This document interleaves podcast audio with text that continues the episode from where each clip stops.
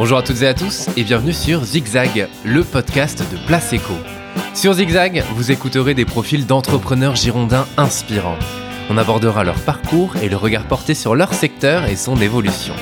Alors toute l'équipe vous souhaite une très belle écoute.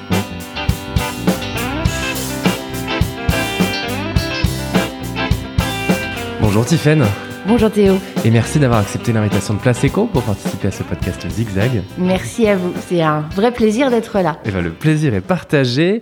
Alors, euh, Tiffaine, on va parler de ton parcours, de tes débuts depuis euh, chez Alcatel jusqu'à ton poste actuel de, de directrice générale adjointe et CEO d'Atone Solutions, d'Atome Solutions, pardon et de tes nombreux engagements, parce que tu le dis toi-même dans ta description euh, LinkedIn, tu es une femme engagée, et donc euh, je vais te demander ce qu'il y a derrière ça, et, euh, et on parlera ensuite bah, du secteur dans lequel tu évolues, un secteur qui va vite, j'imagine, depuis depuis les dernières décennies. Donc je te demanderai de nous éclairer un peu sur le sujet, mais Tiffany, est-ce que tu peux te présenter, s'il te plaît? Alors, euh, pour me présenter, je vais commencer par euh, comment je suis arrivée dans ce secteur du numérique. Très bien. Euh, en fait, j'y suis arrivée un peu par hasard en, quand j'ai fait mes études, j'avais très envie de faire de la philo. Mhm. Et effectivement, effectivement, j'imagine le hasard qui va arriver à un moment donné. voilà. Euh, et puis, euh, et puis, sauf que j'avais des gros problèmes de santé, et donc, euh, du coup, je me suis dit, il faut que j'aille dans une voie euh, très euh, guidée où on m'oblige un peu à travailler pour que je sois suivie, quoi. Mhm. Donc, j'ai fait une prépa et, et je suis allée euh, je suis allée en prépa HEC, puis je me suis rendu compte que j'avais pas envie de ça parce que j'avais envie de créer des, des choses. Euh, voilà. Et donc, euh, du coup, j'ai euh, j'ai fait un concours parallèle pour intégrer une école d'ingénieur euh, à Télécom. Ouais, génial. Et donc, voilà, c'était pas du tout tracé, quoi. Enfin, voilà, c'était vraiment. donc, je suis tombée dans l'univers des, des télécoms. J'aurais pu tomber dans un autre univers, mais voilà, c'était c'était celui-là. Et et en fait, je me suis rendu compte que ben, le hasard fait bien les choses. je suis tombée complètement passionnée. Mm-hmm. Euh, et donc, euh, et ensuite, ben, ma carrière, elle s'est vraiment déroulée sous justement le, le prisme de la création de nouveaux produits. Voilà, c'est vraiment ce qui me ce qui me motive intérieurement. Ouais, voilà, ouais. Euh, c'est euh, c'est cette capacité à euh, à, à, être créa créatif, mais dans un domaine dans un domaine technique. Mhm. Voilà. Et donc j'ai eu beaucoup de chance dans ma on va dire dans ma carrière euh, parce que j'ai commencé euh, j'ai commencé ma carrière chez Alcatel Mhm. euh, à une époque où euh, on se battait euh, déjà euh, les, les entreprises nous recrutaient euh, cinq mois avant qu'on sorte d'école euh, Ok, voilà c'était ah ouais, d'accord. donc euh, Comme personne les devs aujourd'hui, au final. oui, comme les devs aujourd'hui, personne n'avait fait de CV euh, dans, dans la promo. Enfin bref, c'était Ouais, assez voilà, c'était assez étonnant. On avait tous euh, Mhm. 15 offres d'emploi. Donc on était un peu des enfants euh, pourris euh, pourris gâtés. Euh, je dois bien le reconnaître et euh, et j'ai commencé chez Alcatel euh, en tant que chef de produit. Mhm. Euh, au niveau international, donc c'était super passionnant parce que voilà, il y avait, c'était vraiment un, un marché euh, sur 130 pays dans le monde. Ouais. Et ils ont, ils ont pris un challenge. C'était la première fois qu'ils prenaient un tout junior. Mhm. Hein, Quelqu'un qui sortait de l'école, il y avait euh, le, le cursus pour être chef de produit dans ce genre de boîte, c'est plutôt euh, on fait de la recherche et développement, et puis une fois qu'on a fait de la recherche et développement, on fait du marketing produit, et ensuite Ouais, on arrive chef de produit. avant chef de Voilà. produit. ouais. Donc euh, j'arrivais dans une équipe où euh, il y avait que des vieux, enfin j'avais 21 ans, donc là ils avaient mon âge d'aujourd'hui. Et- voilà. Euh, et donc et donc je connaissais ni les produits ni le marché auquel j'allais m'adresser.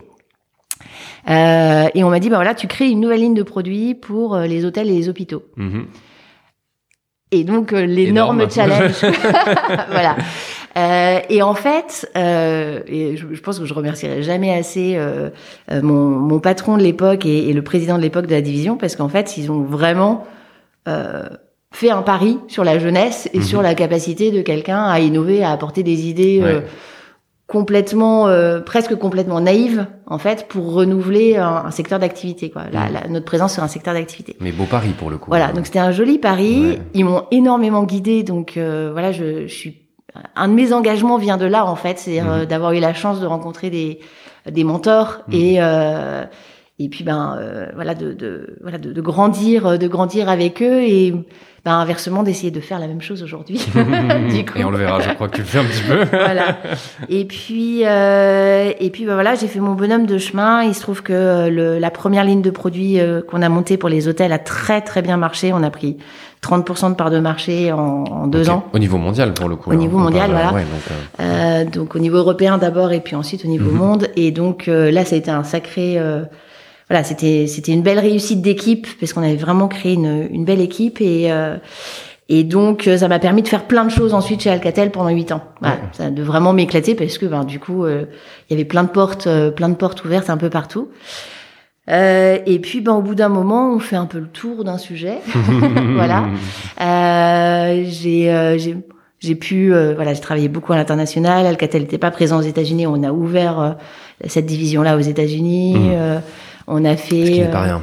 Voilà, j'ai participé au premier achat des startups qui existaient déjà à l'époque. Ok, ok, génial. voilà. Ouais. Euh, donc j'ai vu tout le côté de la grande société euh, qui euh, intègre de l'innovation par le rachat de sociétés extérieures, qui, qui s'intéresse à tout ça. -hmm. Et du coup, ça m'a donné envie d'être moi-même entrepreneur. -hmm. et donc. et donc j'ai créé Septième Sens avec cette idée que justement j'adorais créer des nouveaux produits avec des centres de R&D. Et, euh, et j'avais vu dans le modèle anglo-saxon qu'il y avait des boîtes qui étaient spécialisées là-dedans, dans la propriété intellectuelle, dans le mmh. développement de nouvelles propriétés intellectuelles. Mmh. Donc c'est ce que j'ai fait avec Septième Sens, mais sur le marché, euh, sur le marché français. Ok. Euh, voilà, donc euh, donc là je travaillais avec des centres de R&D euh, universitaires principalement. Mmh. J'amenais moi des nouvelles idées et en fait on cherchait ensemble euh, les modalités de réalisation pour pour déposer des brevets. Ouais. Génial. Voilà. Et les licencier à des industriels français. Alors là, ça va faire peut-être un peu moins plaisir à nos auditeurs, mais il faut quand même le dire. Ouais. Euh, septième sens, ça a été huit ans euh, d'une expérience géniale, Mhm. quatre ans de développement de plein de nouveaux produits, euh, dix, prosé- dix, dix brevets obtenus à l'international. Enfin bref, euh, Ok, voilà, contre des gros porteurs, ouais. euh, voilà. Donc euh, super. Et puis ça a été quatre ans de procès après euh, vis-à-vis Ah ouais. des industriels qui ne respectent pas du tout la, voilà, le, euh, ce, ce principe en fait de d'innovation et d'apport d'innovation extérieure. Euh, leur euh, la réaction des quatre gros industriels avec lesquels j'ai travaillé euh, a été la même exactement sur les quatre, donc il n'y en a pas un qui, voilà. c'est- Je, peux- du coup, j'en fais un peu une règle absolue. euh, c'est, euh, on nous amène un nouveau produit, on dit à la boîte, c'est super, c'est génial, on vous fait euh, miroiter tout un tas de choses pendant euh, neuf mois à peu près, Mhm. et en fait, en parallèle, on lance le même projet en R&D pour développer une propriété intellectuelle concurrente Mm. et ne pas avoir à payer de royalties sur un brevet Ouais. euh, sur lequel on va signer quoi. Ok. Voilà. Euh, alors ça, ensuite ça passe devant les tribunaux. Le jeu c'est de faire durer parce que ben euh, d'un côté euh, c'est un peu voilà c'est un peu David contre Ah, Goliath. bah, complètement, euh, ouais, voilà. c'est celui qui a dépensé le plus en avocat. pour, Ouais euh, voilà exactement. Essayer d'amoindrir le petit, on va dire. euh, Voilà. ouais. Et donc forcément c'est pas ce sur quoi. Enfin c'est parce qu'il m'éclate moi de, de passer temps, euh, c'est peut-être pas pour ça que t'as voulu créer ta boîte, j'imagine. Voilà. Euh, donc bon, la, la beauté de l'histoire, c'est que à chaque fois, euh, on a réussi à à, à s'en sortir. Euh, le côté moche de l'histoire, c'est que euh, bah, c'est pas enthousiasmant en fait, et que du coup, on se dit, enfin, je me suis, je me suis dit à la fin de, de cette expérience, mais comment peut-on innover en France en fait? Mhm. C'est-à-dire quelles sont les clés de l'innovation avec ces gros porteurs Mhm. euh, quand on est euh, une boîte euh, qui euh, dont le métier est d'apporter de l'innovation justement de manière euh, euh, de manière intrinsèque. Mhm.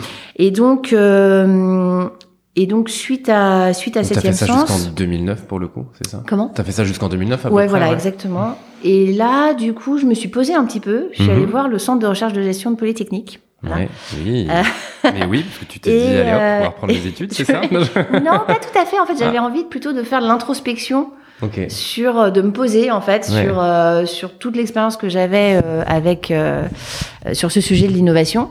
J'avais envie de faire un en fait, c'était c'était pas polytechnique pour polytechnique. J'ai cherché un centre de recherche qui euh, qui vraiment étudiait le ce qu'était la gestion de l'innovation euh, dans l'entreprise, quels en étaient les ressorts, euh, quels étaient, est-ce qu'il y avait une systémique de l'innovation, euh, Mhm. voilà.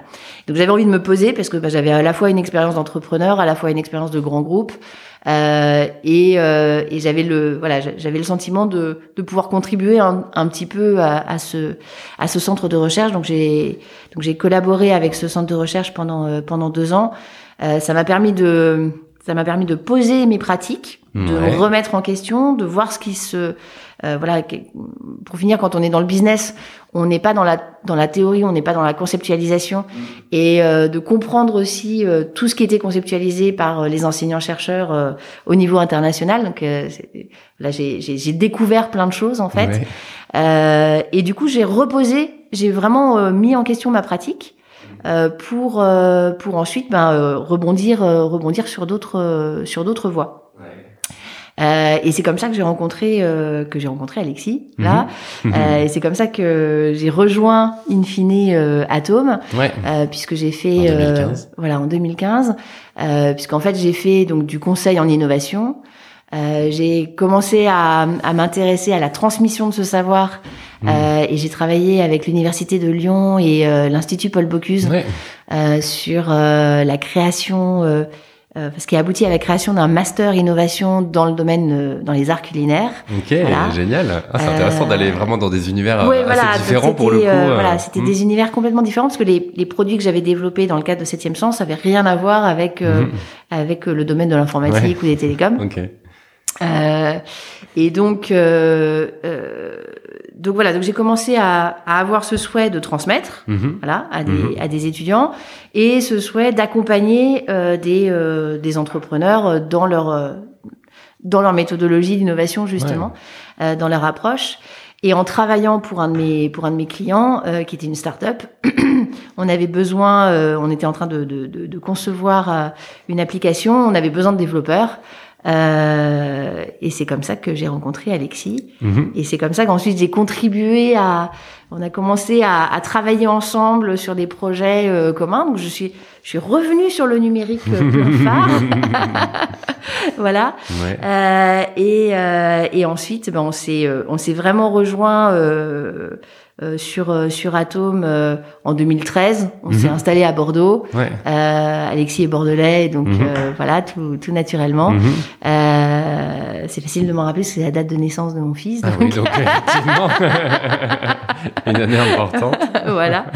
Et, euh, et à partir de là, ben, on a voilà, euh, monté, euh, Ouais. monté une équipe et, euh, Et donc alors aujourd'hui, Atom, Atom, Atom. Atom Solutions, ça, ça, qu'est-ce que c'est exactement? Qu'est-ce que vous faites exactement? Qu'est-ce qu'on fabrique chez Atom? Ouais. C'est très important. Qu'est-ce qu'on fabrique en Qu'est-ce fait? qu'on fabrique Voilà. Effectivement. En ouais. fait, on parle souvent du numérique euh, comme euh, d'un secteur d'activité de service ou euh, quelque chose de très intangible. Ouais. Mais en fait, on est une, on est un vrai secteur industriel. Mhm. Voilà, on produit des choses. Alors nous, qu'est-ce qu'on produit? Euh, Nous, on est éditeur sur mesure. Euh, donc, on, on va s'adresser à des clients qui ne trouvent pas, euh, pour tout ou partie de leur euh, de leur processus métier, des solutions sur le marché. Je vais vous donner un exemple très simple. Euh, L'Agence française de lutte contre le dopage. Mhm. Il y a une agence française de lutte contre le dopage en France. Mhm. Ça n'est pas un marché. Voilà. Euh, donc, il n'y a pas d'éditeurs qui vont s'intéresser à ce marché-là. Ouais. Par contre, elle a un sacré métier. Mhm. Elle a un métier qui euh, est assez complexe à mener, avec euh, euh, une réglementation nationale, une réglementation internationale, euh, avec des données extrêmement sensibles à traiter, avec de- une présence en fait partout à travers le monde, parce que ben, les sportifs français sont répartis partout à travers le Mhm. monde. Mhm. Donc elle doit gérer son activité en étant ben, basée à Paris, mais, sur, sur l'ensemble du globe. Et donc, elle a besoin, euh, ben, quand euh, l'Agence française de lutte contre le dopage réfléchit à, euh, à toutes ces problématiques euh, de, de digitalisation, elle a besoin d'être accompagnée. Ouais. Et c'est là où nous, on va intervenir, parce qu'on va se plonger dans son métier. Mm. Euh, on va vraiment se mettre dans leurs chaussures. Voilà. C'est, c'est, c'est, c'est vraiment notre méthode. C'est, on est très immersif dans le métier de nos clients. Et du coup, l'accompagner pour créer des solutions qui vont permettre d'aller, euh, ben, euh, d'avoir de la donnée de qualité, euh, d'avoir euh, des processus et des workflows qui soient automatisés, euh, de Ouais. pouvoir euh, mieux piloter leur activité et ainsi de suite. Donc, on est vraiment, on parle aujourd'hui de transition et de transformation digitale, on est vraiment complètement là-dedans, voilà. Euh, sur la dimension euh, souvent euh, immergée de l'iceberg, euh, qui est la dimension métier. Vraiment, comment je, comment mon métier peut évoluer, quels sont les effets de levier que je peux utiliser avec le numérique, mmh. en étant éditeur sur mesure. Ok. Voilà. Génial. Bravo. Alors, on viendra un petit peu sur cette partie-là et cette partie secteur, notamment tout à l'heure. Euh, ce qui m'intéresse aussi, c'est le terme engagement. Euh, alors, et, et, je reste deux petites secondes sur Atom, parce que aussi il y a un engagement social euh, au sein de l'entreprise, vu que vous soutenez, vous êtes mécène euh, de, bon, alors notamment euh, BMS ou des Rafales, mais vous êtes aussi la belle entreprise numérique responsable. charte, vous avez la charte de la diversité. Vous êtes université, enfin, je vais dire UB friendly, mais c'est Université de Bordeaux friendly. Euh, pourquoi s'engager autant? Alors, tu as déjà euh, semé tout à l'heure quelques informations, mais... Euh... Ouais, alors effectivement... Euh, Parce que toi, on, et on verra juste après, toi tu l'as fait à titre personnel, j'ai envie de dire, dans des engagements ailleurs, on parlera de la French Tech et, et d'autres associations. mais pourquoi engager aussi l'entreprise? Euh, pourquoi engager l'entreprise? Alors, d'abord parce que, euh, d'abord parce qu'on on, on, y croit, Alexis et moi. Ouais. c'est déjà un bon. Euh, on, y, on y croit pourquoi? Euh, D'abord parce qu'intrinsèquement, on se dit que euh, ben, euh, chacun a la responsabilité d'apporter sa petite pierre à l'édifice. Mhm. Voilà. et donc, ben, on le joue à notre à notre niveau et au niveau auquel on peut le jouer quoi. Mmh. Euh, donc ça commence ben, par le faire euh, dans notre famille, euh, dans notre entreprise, euh, voilà, dans, dans, notre dans notre cercle on va dire euh, autour de nous. Ensuite, on voit que c'est important pour l'équipe aussi, mmh. parce que ben il y a une certaine fierté à s'engager sur un certain nombre de, de, de dimensions. Là. et ensuite, c'est les rencontres. C'est-à-dire que par exemple, BMS nous a mis le pied à l'étrier de euh, comment euh, interagir avec les associations et s'impliquer avec le milieu associatif. Mhm. Donc en fait, on a rencontré euh, Bordeaux Mécène Solidaire il y a trois ans. Ouais. Euh, et puis, ben, on a participé au gala, on a participé à, à, quelques actions de réflexion avec eux sur des sujets liés au numérique.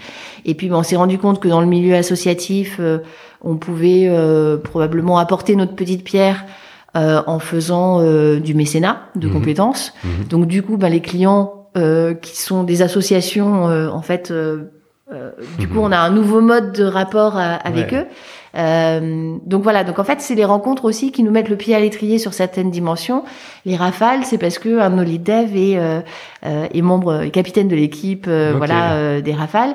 Que pendant, alors, au sein de l'équipe, il y a une, il y a vraiment une bonne ambiance et on a une on a des petites pratiques, par exemple, on fait des déjeuners ouverture de perspective. Okay. Euh, c'est déjeuner OP. Alors ça peut être soit fait par un membre de l'équipe, donc c'est euh, Atom qui invite un déjeuner, et euh, il y a quelqu'un qui parle de sa passion. Okay. Voilà. Ou ça peut être quelqu'un de l'extérieur qui vient. Par exemple, on a travaillé avec le Muséum national d'histoire naturelle mmh. et on a des euh, euh, des chercheurs en biodiversité qui sont venus nous parler de biodiversité. Super. Donc, absolument rien à voir avec notre métier, voilà, mais ça ouvre les chakras. Et ça fait du bien. Exactement. Et donc pendant un des déjeuners, euh, un de ces déjeuners OP, euh, Joël nous a dit, euh, ben euh, voilà, moi je fais du floorball. Ouais. Ah, c'est quoi le floorball? Qu'est-ce que c'est que ce drôle de truc? Et puis bah du coup il nous dit ah ça y est j'ai passé, un, on a été en championnat, on a gagné machin. Donc il y avait de l'émulation parce mmh, que mmh, voilà. On est passionné en général. il y a de l'émulation autour. Et, euh, et puis, bah, du coup, on lui a, et puis, il nous a dit, on a du mal à, à trouver euh, des, euh, des financements euh, pour mmh. avoir euh, pour avoir un lieu pour s'entraîner, mmh. pour pouvoir jouer des championnats. Se déplacer, faire plein de choses. Voilà. Et donc du coup, on lui a dit ben ben allez, on y va. voilà. Donc en fait, la vie, elle est faite de il y a une volonté et puis il y a des opportunités et en mmh. fait du coup euh, bon, on s'est pas dit tout à coup on va aller être mécène d'une euh, d'une équipe. Mmh. Voilà, mmh, euh, l'équipe était là et on s'est dit bah c'est formidable, euh, c'est euh, euh, voilà et du coup il y a plusieurs membres de l'équipe de floorball qui sont venus rejoindre la société. tu vas recruter un peu après dans les assos, c'est bien. Là, voilà, tu vois, il... Donc, bah, euh... bah, forcément, après, c'est un partage de valeurs aussi, exactement. et de la vision que tu apportes. Exactement. Ça, peut, ça attire aussi. Quoi. Voilà, exactement. Ouais. Et justement, dans cette, dans cette vision et dans cet engagement, euh, je disais aussi, tu as été, été engagé au travers de quelques, quelques activités, quelques associations autour de ça. Alors, pour n'en citer que quelques-unes, bon, tu as été vice-président de la French Tech Bordeaux pendant, pendant deux ans.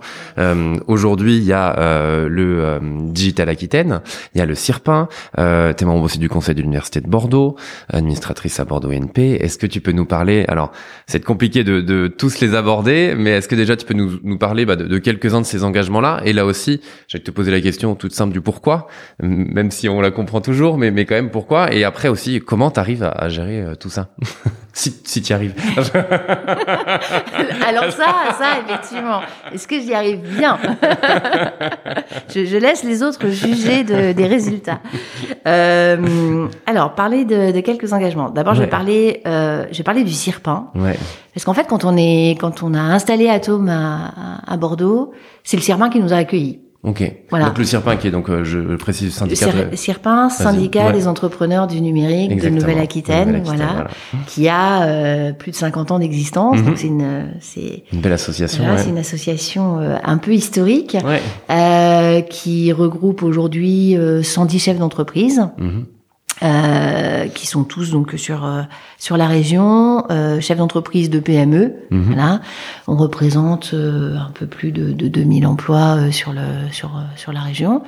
et et donc le Sirpin, en fait, a vraiment joué ce rôle d'accueil que moi, alors pour avoir pas trop vadrouillé un peu partout. J'ai jamais eu un accueil pareil dans un écosystème. Voilà. Okay, D'accord, génial. Ça donc euh, voilà, c'était chapeau bas en fait. Euh, Okay, C'est-à-dire que euh, on a appelé, euh, on a appelé Agnès Passot. Mhm. Voilà, elle nous a dit ah bah oui venez un petit déjeuner. Donc on est allé à un petit déjeuner et euh, tout à coup bah on a été pris dans cette association qui est vraiment euh, qui a vraiment comme principe euh, les chefs d'entreprise sont entre pairs et peuvent vraiment échanger en toute bienveillance entre eux. Mmh. Voilà. Et euh, on dit souvent que le chef d'entreprise est seul, mmh. voilà, à la barre. Euh, et c'est vrai, il y a des problématiques sur lesquelles bon, on a besoin d'échanger pour euh, voir ce qui se pratique, mmh. entendre les, les, les, bonnes pratiques, mais aussi les déboires. Ouais, parce que les, voilà. Gagner du temps, en fait, par rapport à ce qui a, aux erreurs qui ont pu déjà être faites. Euh, partager avec, euh, avec les autres, jeunes ou moins jeunes, en fait, parce qu'il y a il n'y a pas de d'âge de mmh. chef d'entreprise. Enfin, mmh. voilà, c'est pas parce qu'on a 20 ans d'expérience que on sait tout et euh, voilà. Euh, et donc, euh, donc ça, c'est vraiment l'ADN du Sirpin. Ouais. c'est cet échange en toute bienveillance. Voilà. et c'est donc en fait, on a quand on a mis euh, quand on a mis le petit doigt là-dedans, bah, tout à coup, on a voulu s'y plonger. C'est-à-dire que souvent, on dit, on, on, est dans l'associatif, on met le petit doigt et on vous prend tout le bras. et en fait, c'était plutôt l'inverse, c'est qu'on a mis le petit doigt et on a voulu y mettre tout ouais. le corps. Voilà. Euh, et donc, euh, donc le Sirpin, euh, les, les, sujets d'engagement, ils sont sur euh, sur deux dimensions très très fortes aujourd'hui, une troisième qu'on est en train de, de dégager. Euh, la première dimension, euh, c'est euh, l'emploi et la formation. Mmh. Voilà, parce que c'est un sujet clé, mmh. critique mmh. même. Euh, critique, c'est-à-dire qu'il y, y, a un manque de, enfin, il y a beaucoup de d'offres de, et pas assez de demandes. Il y a beaucoup ouais, d'offres. Ouais. on n'a pas, pas assez de demandes, ah ouais, c'est ça. Euh, c'est critique parce que, euh, alors c'est critique à plusieurs niveaux. C'est critique parce qu'effectivement le, marché, le marché est extrêmement en tension. Voilà. C'est critique parce que euh, c'est euh, comment dire, c'est un secteur d'activité sur lequel on a besoin de formation de très haut niveau. Ouais. Voilà. Et donc on a on a besoin de différents stades de formation, mais on a aussi besoin de formation de très haut niveau. Mmh. Euh, et donc euh, quand on va parler d'intelligence artificielle et ainsi de suite, il va falloir, enfin voilà, il faut vraiment euh, aller aller vers vers ça. Et donc ça c'est critique parce qu'il faut que au niveau euh, au, au, niveau de la du bassin mmh. euh, ce soit compris ce soit euh, et qu'il y ait des démarches pour faire en sorte que euh, ben, il y ait plus d'ingénieurs qui soient formés ouais. qu'il y ait plus de techniciens qui soient formés voilà et ouais, donc parce qu'au-delà excuse-moi de te, te, couper au-delà de la réunion de, de des membres du, du CIRPIN c'est aussi d'aller justement d'être en contact avec les institutions avec les collectivités avec Exactement. les écoles pour le coup quel que soit le niveau exactement et là là où le, le CIRPIN est, est très intéressant c'est que les écoles et universités sont membres du CIRPIN. Il y en a okay. beaucoup membres du CIRPIN. Mmh. Euh, donc, euh, il va y avoir euh, à la fois l'université de Bordeaux, à la fois les IUT, à la fois euh, Bordeaux INP, à la mmh. fois avec l'ANSERM Matmeca, à la fois l'Estia qui est qui est au Pays Basque. Ouais. Voilà, donc des, des écoles. Engager vraiment toute la chaîne. Voilà, ce... et puis ça va, enfin euh, ça va de, des formations euh, en reconversion, euh, euh, comme avec Simplon, ou avec la White Scott School et ainsi de suite. Euh, tous ceux que j'aurais pas cités m'excuseront aujourd'hui. Euh, et puis, euh, bah, au BTS, euh, Mhm. de euh, euh, voilà donc euh, et jusqu'à des jusque euh, euh, jusqu'au PhD en fait, Ouais, euh, jusqu'au doctorat. hein. donc euh, Toutes voilà les formations, vraiment, toutes les ouais, formations euh, niveau, sont ouais. vraiment utiles.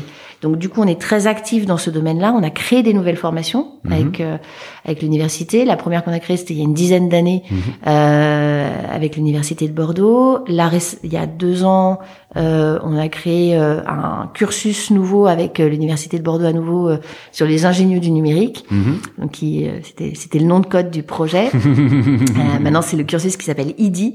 Ok. Euh, et donc, euh, et donc là, c'est l'opportunité, c'est de dire les élèves qui sont en, en licence euh, informatique, qui vont se projeter dans un master de recherche, Mhm. euh, se disent. Bah en fait, maintenant, j'ai envie d'aller sur le monde du travail. Mais en même temps, j'ai pas envie d'arrêter complètement mes études. Mais le master de recherche, on peut pas le faire en alternance. Voilà. Donc, qu'est-ce que je fais? Ouais. Et les entreprises, elles, elles ont besoin de ces talents-là. Donc, euh, eh ben, on a créé un cursus qui permet aux entreprises de d'embaucher en CDI euh, ces jeunes, Mhm. et ils ont non pas deux ans, mais quatre ans pour euh, réaliser le master en étant salariés dans l'entreprise. Mhm. Donc, tu es en CDI, tu as un vrai poste en CDI, tu as un vrai salaire de CDI. Ouais. ça, ça fait plaisir. Ça, ça fait plaisir. Et euh, on dégage le temps euh, qu'il faut, c'est à peu près une demi-journée par semaine, euh, pour que les jeunes puissent se former, puissent euh, se former et aller Mhm. jusqu'en master 2 de recherche. Et ça, c'est un, ça, c'est vraiment bien. Ouais. Parce que ben on a euh, des jeunes super bien formés. Mm. Euh, moi j'en ai j'en ai recruté un là du master 2 euh, justement euh, euh, en septembre.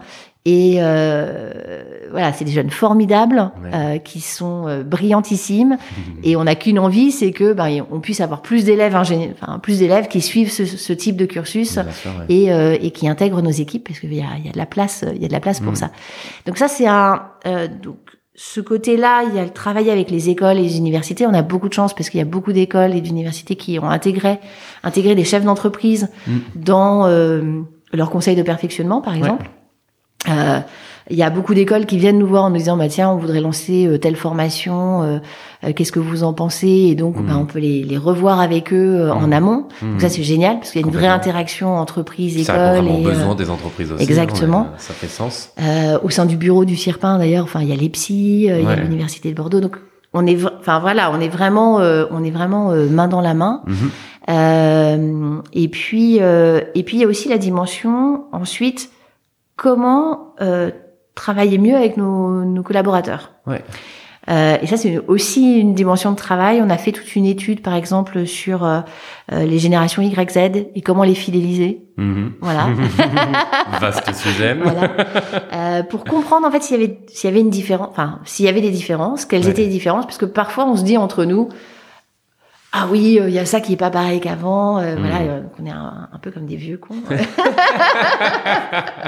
voilà. Et puis ensuite on se pose et on se dit, allez, soyons intelligents, essayons de comprendre si est-ce on va sortir du côté café du commerce et on va aller sur le fond des Mm. choses. Voilà. Et ça, le CIRPIN le fait très bien. Mm. C'est-à-dire que quand on voit une problématique émerger, euh, et ben on arrive à la transformer euh, sur une étude, euh, sur euh, voilà. Et donc on va travailler avec ben, les, les acteurs qui euh, qui vont bien pour euh, pour ça. Donc euh, cette enquête qu'on a faite euh, avec une doctorante justement euh, sur euh, sur euh, la, la, la fidélisation euh, des, des générations YZ, elle a complètement essaimé. C'est-à-dire qu'elle a totalement intéressé d'autres secteurs d'activité en fait qui nous ont dit mais nous aussi on a les mêmes problématiques Ouais, exactement. ouais, bah ouais.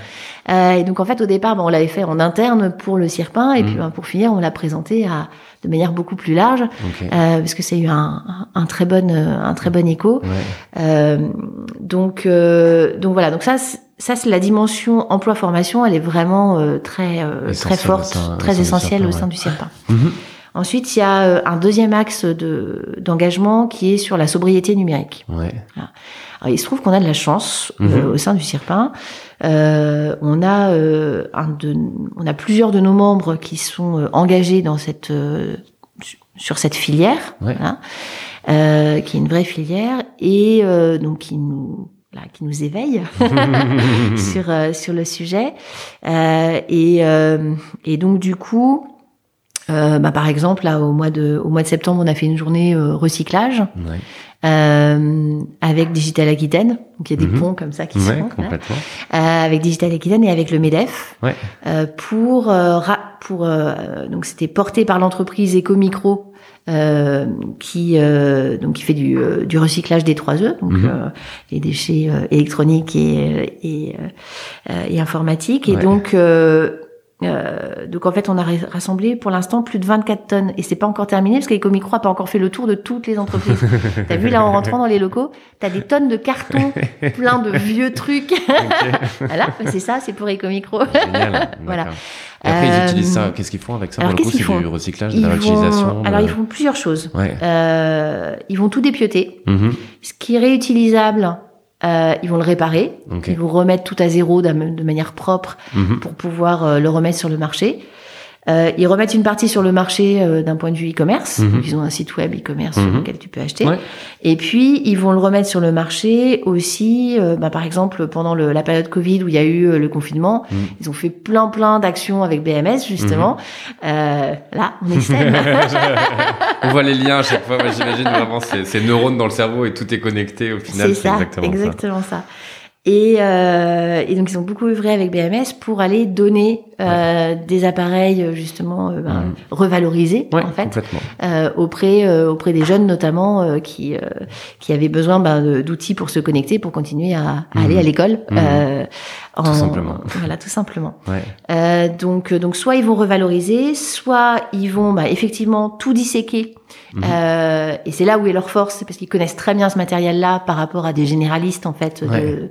euh, du recyclage. Mhm. Et donc ils ont un rendement euh, 30% supérieur, euh, comme euh, comme le dit Ok, euh, Julien ouais. Maxime. Donc c'est énorme. Ouais, complètement. Euh, et ça permet bah, d'aller dans des filières vraiment spécialisées Mhm. euh, pour bah, récupérer euh, d'un côté les métaux, euh, de l'autre bah, le plastique pour Ouais. euh, qu'il soit refondu. Et ainsi Ouais, de suite. Ah, Voilà. génial. Donc, euh, donc ça, c'est des, ça, c'est des vraies opérations, c'est très concret. Ouais. Et en fait, quand on, euh, jusqu'à présent, on le faisait entre acteurs du numérique, et puis en Mhm. fait, on s'est dit, mais pourquoi est-ce qu'on l'ouvrirait pas aux autres entreprises? Parce qu'en fait, on a tous des tonnes de déchets chez nous, euh, voilà. Et euh, j'en ai pas encore parlé à Julien Maxime, mais euh, tant pis, genre, Ils l'apprendront en écoutant ce podcast, c'est très bien. je l'appellerai après. Et donc, euh, et donc moi, j'en ai parlé à des chefs d'entreprise euh, complètement à l'est de la France, de l'autre Ouais, côté, et qui m'ont dit mais c'est génial en fait mais euh, mais euh, mais en fait on est-ce qu'il peut venir chez nous récupérer euh, et nous on pourrait faire le même genre d'opération euh, c'est évident quoi Mhm. donc donc voilà donc c'est une bonne manière d'essaimer Ouais. sur ce sujet-là la sobriété numérique c'est il y a des choses très concrètes à faire Mhm. euh, ben, chez Atom, on s'est mis à faire de l'éco-conception et à le proposer à nos clients et à montrer à nos clients euh, que c'était euh, Mhm. euh, totalement bénéfique à la fois pour leur budget et à la fois pour leur empreinte. Complètement. Voilà. complètement. Euh, donc, euh, donc voilà, mais il y a différentes dimensions dans la sobriété numérique. Voilà, on essaye de les Ouais. de les aborder les unes après les autres. Mhm. Et puis euh, il y a une troisième dimension d'engagement qui est plus naissante au sein du du, du CIRPIN, euh, mais qui est portée par un, un acteur euh, formidable aussi, euh, qui est sur la cybersécurité. Ouais. Euh, donc, ça, beaucoup de personnes en parlent. Mhm. Euh, pour l'instant, c'est assez difficile parce qu'il y a beaucoup de niveaux d'accès dans la cybersécurité. Voilà. Euh, mais tous les niveaux sont importants. Ouais. Voilà. Tous les niveaux sont intéressants. Ça ne veut pas dire que tous les niveaux sont euh, fondamentaux pour toutes les entreprises. Euh, et donc du coup, on va essayer de travailler justement sur ça, c'est-à-dire sur cette vulgarisation Mhm. de euh, qu'est-ce que la cybersécurité. Et euh, il y a le il y a Cybercampus qui est en train de se monter au niveau de la région euh, au sein d'ADI. Mhm. Donc c'est une, une sorte d'émanation de, de l'ANSI, donc de, de l'agence nationale de, de sécurité euh, sur sur l'informatique, qui dit ben voilà il faut que la sécurité elle soit prise en charge au niveau local Ouais. et il faut que les acteurs en local ils aient des personnes de confiance Mhm. avec lesquelles échanger sur ces sujets-là. Mhm, complètement. Parce que quand j'ai été hacké, quand j'ai eu euh, des actes de malveillance, ben, il faut que je sache à qui en parler, Mm. parce qu'il faut pouvoir identifier du coup euh, et faire ce travail ben, de d'aller remonter, de- de- de- d'identifier les acteurs. Euh, Les acteurs et de puis, et puis ensuite il faut réparer. Ouais, ouais. voilà. Et puis surtout, bah, il faut euh, du coup euh, euh, faire de la veille, éveiller les gens Mm. pour que euh, bah, on soit plus dans euh, dans le curatif, mais dans le dans le préventif. ouais. Donc il y a beaucoup de, il y a un vrai travail de vulgarisation à faire Mhm. et euh, d'essaimage à faire, comme sur la sobriété numérique. Ouais. Et ça, c'est quelque chose de formidable au Cirpin, c'est que les, voilà, les chefs d'entreprise, en fait, sont des personnes engagées. Mm. Voilà. Et elles ont envie que ces sujets-là, euh, bah, ils soient euh, partagés, euh, connus, euh, et euh, bah, que le plus grand nombre puisse se l'approprier. Ouais, complètement. Et en fait, c'est génial parce que tu donc tu parles du serpent. On a bien compris. Ce qui est génial, c'est qu'ils mettent des choses en, enfin, vous mettez des choses en place qui, qui rayonnent plus largement au-delà du numérique.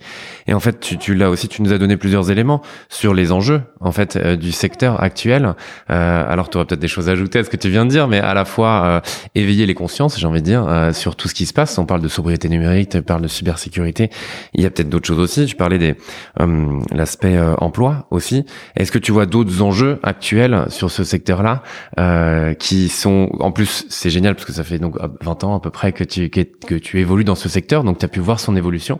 Est-ce que là aussi tu peux nous, nous en parler? Éventuellement ce qui a changé même moi j'imagine vraiment et, et, euh, et en fait c'est une question que j'avais aussi. Tu verras je fais souvent des questions euh, 4 en 1 donc ça c'est un beau cadeau que je laisse à la personne. Je, je les note. je les note. Mais en fait, je me dis euh, comment aussi rester à la, à la page parce que c'est quand même un secteur qui évolue très très vite. Tu l'as aussi dit tout à l'heure que vous vous étiez vraiment le pied dans l'entreprise et même les pieds dans les chaussures de l'entreprise complètement. Euh, donc c'est aussi ce qui vous permet, j'imagine, de rester à la page. Mais voilà, est-ce que tu peux nous parler de, de du secteur vraiment de manière un peu plus globale? On l'a compris en local, mais peut-être euh, apporter euh, quelque chose d'encore plus macro et, euh, éventuellement son évolution. Comment toi tu vois ce secteur évoluer dans euh, j'avais envie de dire 5-10 ans, mais peut-être déjà 2 deux, 4 ans. Enfin, c'est au final, ça va tellement vite que. Ouais. Alors, euh, ok, première question. euh, quels sont les quels sont les enjeux? Mhm. Euh, Donc, dans les enjeux, il y a l'enjeu de la formation. Ouais. Très clairement. Mhm. Euh, Aujourd'hui, euh, nos jeunes, on les forme à utiliser. Mhm. Et c'est une absurdité. Ouais, Il faut les former à, comprendre. à comprendre, Ouais. à créer, à Mhm. savoir qu'est-ce qu'il y a derrière. Voilà. Mhm. Euh, Ça, c'est le premier enjeu. ouais. et ça, ça, ça c'est vraiment la base de la base.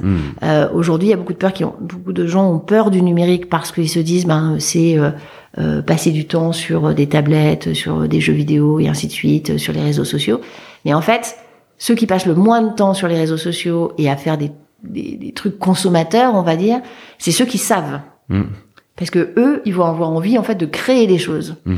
Euh, et donc plus on apprend en fait ce que c'est et du coup d'ailleurs les risques que ça peut comporter, Mhm. euh, voilà. Et donc euh, plus on, on éduque la personne à être euh, dans un usage sobre euh, de, de, de tout ça. Mhm. Donc pour moi, la clé, vraiment la clé, c'est la formation. Et donc du coup, la formation, ça veut dire euh, pour nos enfants, quoi. Ouais. Voilà, euh, véritablement. Et donc n'ayons pas peur de leur apprendre qu'est-ce qu'il y a dans la machine. Ouais. Voilà, qu'est-ce qu'il y a derrière tout ça. Euh, parce que d'abord, c'est un univers euh, formidablement créatif et extrêmement intéressant. Et ensuite, ben, on n'utilise jamais mieux et jamais de manière aussi raisonnable et raisonnée que ce qu'on comprend et ce qu'on connaît bien. Mhm.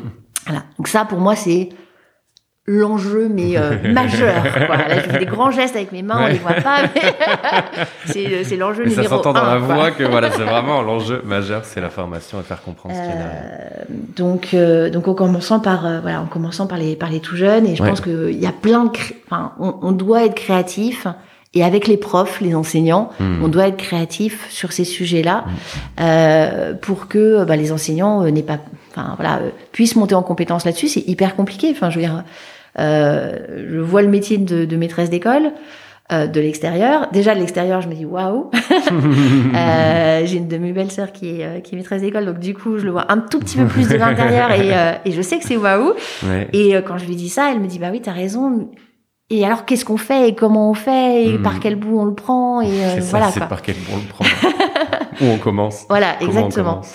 Euh, donc, euh, donc, je pense que nous, on a une, en tant qu'entrepreneur, on peut avoir euh, non pas cette responsabilité-là, parce que ben, c'est vraiment celle des voilà, de, de l'enseignement, mais en tout cas, on peut apporter euh, Mhm. des choses, du Mhm. grain à moudre, euh, du savoir-faire, euh, de la compétence euh, pour participer à cet effort collectif, parce que je Mhm. le vois vraiment comme un effort collectif sur euh, sur la formation. Donc Mhm. ça, pour moi, c'est c'est- vraiment l'élément clé. Ouais. Ensuite, euh, le- deuxième enjeu qui va venir, euh, on a parlé des enjeux de la sobriété déjà, euh, de la sécurité. Il y a un autre enjeu qui va venir, qui va être, euh, qui est corrélé, et alors là je vais revenir sur la philo, euh, qui est corrélé à l'intelligence artificielle. Mhm.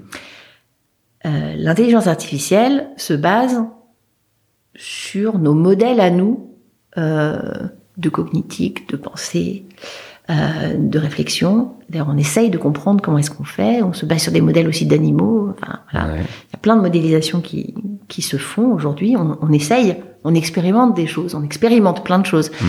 Et c'est un peu comme dans les médicaments, on expérimente, c'est pas trop, pas trop le résultat. voilà, Euh, c'est le principe de l'expérimentation. On est dans une ère d'expérimentation de l'intelligence artificielle. Voilà. Et euh, donc c'est à la fois grisant, Mhm. À la fois il va forcément y avoir des choses qui vont avoir des impacts négatifs. Il va forcément y avoir des choses qui vont avoir des impacts formidablement positifs. Mhm. Et euh, pour comprendre en fait, euh, enfin, travailler sur l'intelligence artificielle, ça veut dire travailler sur notre intelligence à nous Mm. et voir quelles sont les, et voir quelles sont les transpositions qu'on peut faire ou qu'on ne peut pas faire.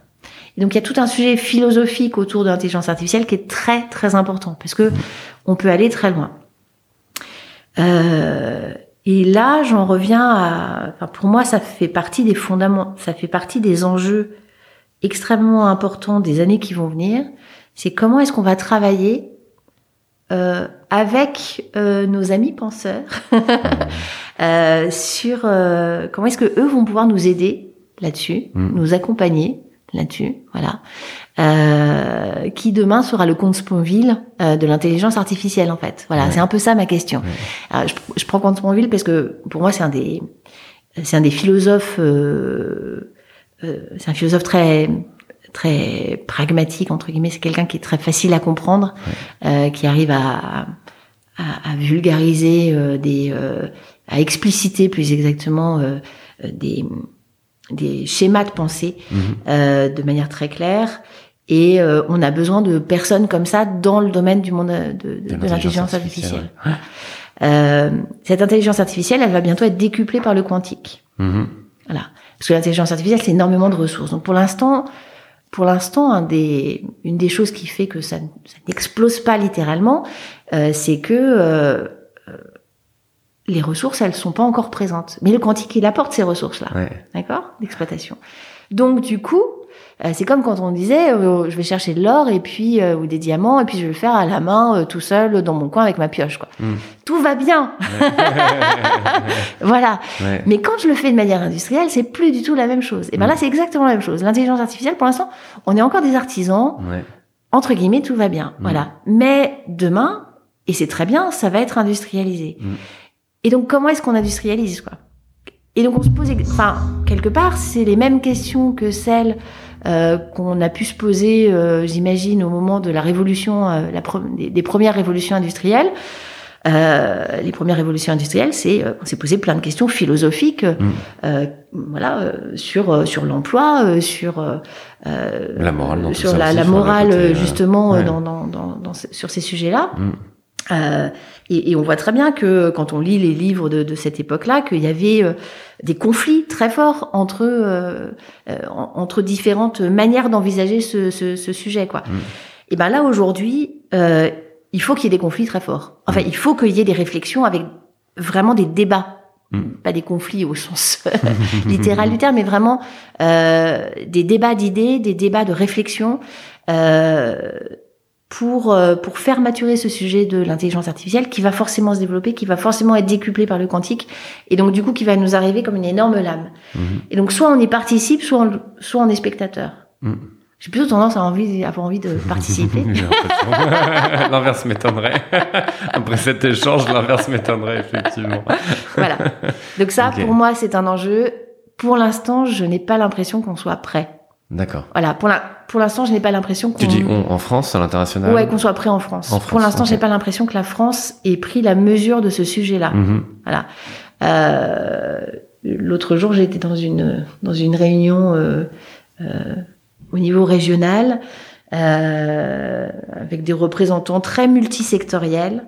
Et je leur ai dit, euh, et, et on nous a proposé de travailler sur un sujet sur le quantique. Mhm. Et les gens ont refusé en disant, oh, c'est pas très grave, c'est pas très important. Et j'étais la seule dans la salle. Ouais. J'étais la seule, on était 35 personnes. Et euh, j'étais la seule à... J'ai pris le micro et je leur ai dit, euh, je leur ai expliqué l'importance que ça avait. Et ils m'ont dit, bah oui, mais toi, tu es une spécialiste. Et donc, euh, voilà, c'est pas accessible aux autres. Ok. Voilà. et ça en donc, dit long. Ça en euh, dit ça en très dit long. voilà. Ouais. Donc, pour moi, on n'est pas prêt. Et Mhm. euh, c'est pour ça que c'est un enjeu. Mhm, complètement. Euh, voilà. Complètement. C'est- C'est c'est pour ça que c'est un enjeu. Ouais, et, et, et dans ce cas-là, est-ce que euh, aujourd'hui, je t'ai- je t'ai posé la question off tout à l'heure, mais dans, dans quel type d'entreprise t'investirais? Est-ce que justement tu irais dans une entreprise dans l'IA, dans le quantique, dans le? Aujourd'hui, voilà, si t'étais euh, business angel, t'avais un, un ticket à lâcher, tu, tu le ferais euh, soit dans quel type d'entreprise, soit dans quelle entreprise qui existe pour le coup vraiment? Ouais. Si aujourd'hui j'étais business angel, euh, j'investirais. Je pense que je créerais une nouvelle université à Bordeaux. Ok.